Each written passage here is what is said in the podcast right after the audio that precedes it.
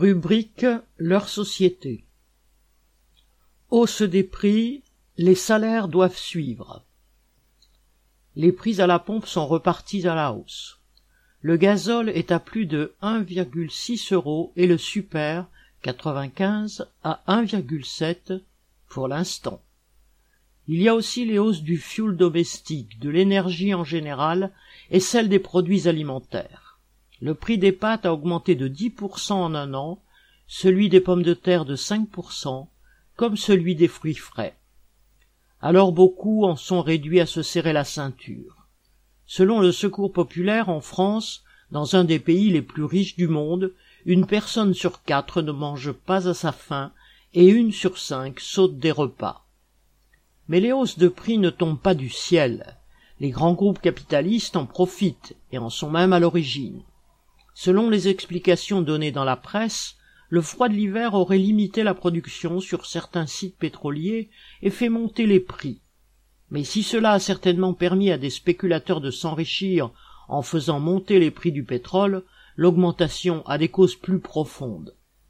Si le prix du pétrole grimpe en flèche depuis deux ans et a été multiplié par plus de trois sur cette période, les manipulations des grands trusts du pétrole y sont pour beaucoup. Depuis longtemps, ils se préparent à la transition écologique.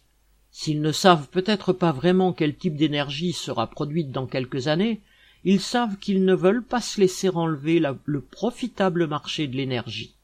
Et pour cela, ils utilisent leur position dominante actuelle. Une poignée de grands groupes pétroliers mondiaux, dont Total Energy, se sont donc entendus pour agir ensemble sur la production et les prix. En faisant monter ceux-ci, ils font payer aux consommateurs leurs futurs investissements liés à leur reconversion énergétique. Toute l'économie mondiale en est ébranlée et chaque entreprise répercute sur ses consommateurs les hausses des prix de l'énergie.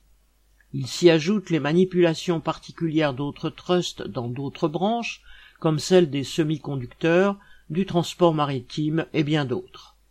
Ce n'est pas pour rien que les grands groupes capitalistes de tous ces secteurs affichent cette année des profits exceptionnels.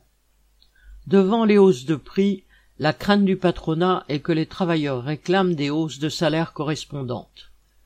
Mais le mécontentement étant si profond, les travailleurs ne se contenteront peut-être pas de revendiquer dans les cadres habituels, entreprise par entreprise ou branche par branche. Si le grand patronat avait alors à faire face à une explosion sociale généralisée, ce serait bien la seule chose qu'il n'aurait pas volée. Pierre Royon